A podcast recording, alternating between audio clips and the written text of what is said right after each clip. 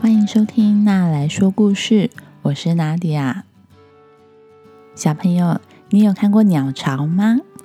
我记得自己小时候的房间有一个很大的窗型冷气。我的爸爸妈妈每次在夏天快要到的时候呢，都会把它拆下来洗。然后呢，我就会看到冷气后面有一个小鸟巢，鸟巢就筑在我们的窗台上。有几次还在里面看到鸟蛋，还有刚孵出来的小鸟。但是我每次都没有看到鸟爸爸跟鸟妈妈。我的妈妈告诉我，那是因为小鸟沾到了人类的气味，所以鸟爸爸跟鸟妈妈不敢回来了。不知道是不是真的呢？今天我们要分享的故事是男爵的鸟巢箱，这是一个真实的故事哦。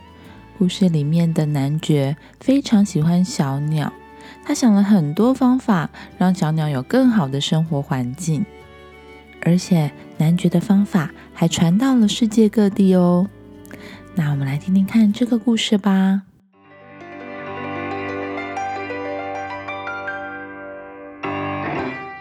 有一种东西叫做鸟巢箱，鸟巢箱是人类为了野生的小鸟盖的房子。鸟巢箱可以用很多不同的材料来建造哦。有的人会用陶土，有的人会拿锅子，有的人会拿水瓶，但是也有一些人，他做的鸟巢箱不是为了要让野鸟有一个地方可以居住，而是为了要抓小鸟。那是一个小陷阱。很久很久以前，在德国有一个贵族。他叫做布里夏男爵。布里夏男爵非常喜欢小鸟，他也很享受听小鸟的叫声。他在森林里面散步的时候，边想：要怎么样才能够找到更多的小鸟呢？于是啊，布里夏男爵他就在母鸟孵出幼鸟的春天。帮小鸟赶走讨厌的蛇，还有猫咪。到了炎热的夏天呢，他又帮小鸟准备了喝水还有玩水的地方。而且男爵他事先种植了会结很多果实的树木，这样在食物丰富的秋天，小鸟就有吃不完的果实。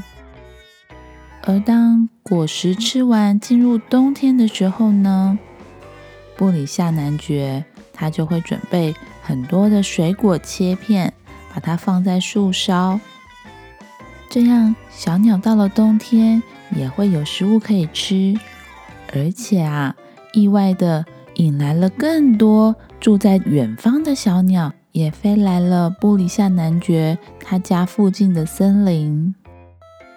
布里夏男爵心想：如果可以让这些小鸟都留下来，有一个好的居住环境，那就更好了。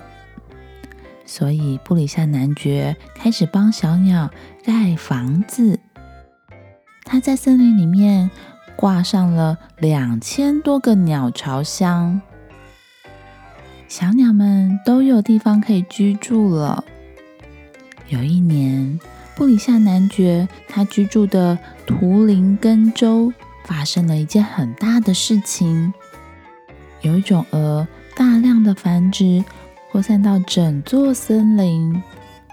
这个鹅的幼虫会用树叶把自己的身体卷起来，住在树叶上面啃食这些叶子，所以很多森林里面的叶子。都被这些蛾的幼虫吃得一干二净，使得树木几乎都枯死了。但是非常神奇的，只有布里夏男爵家附近的森林完全没有受到影响。这边的森林还是一样绿油油的，树叶非常的茂盛。究竟是怎么回事呢？原来啊，是因为布里夏男爵他挂了上千个鸟巢箱在森林里，使得这些小鸟都居住在这边。而小鸟最喜欢吃这些蛾的幼虫了，于是这些蛾的幼虫就不会在布里夏男爵附近的森林里面大量繁殖。布里夏男爵的故事传出去了，有越来越多的人也开始把鸟巢箱挂在树上。挂鸟巢箱防止蛾的方法已经传到了世界各地。不同国家的人也创造出了不同材料所做成的鸟巢箱。有的人用木头，有的人用水泥，也有用土捏制而成的鸟巢箱。而且大家帮鸟巢箱设计了各种外形，有的像凉亭，有的像水壶。而且大家做的鸟巢箱也开始越来越多的变化喽。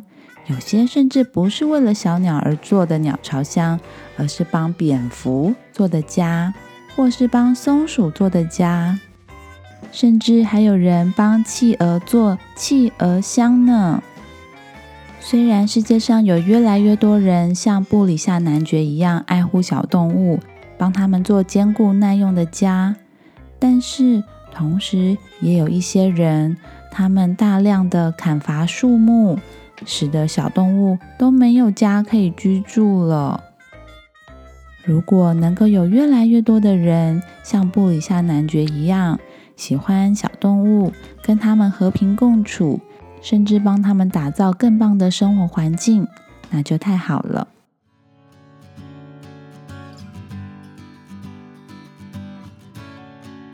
好啦，故事说完了。听完这个故事，是不是也想要自己做一个鸟巢箱呢？这本书的最后也附上一个鸟巢箱的版型，可以让我们照着做哦。你喜欢这个故事吗？或是想要推荐其他的童书给我呢？不管你有什么想法，都欢迎你在 Facebook、Instagram 私讯我。这个频道会因为有你的参与变得更好、更棒哦。如果你喜欢那来说故事，欢迎在 Apple Podcast 上面给我五颗星。也欢迎推荐给你身边的爸妈或是爱听童书的大人。那我们之后再见喽，拜拜！拜拜，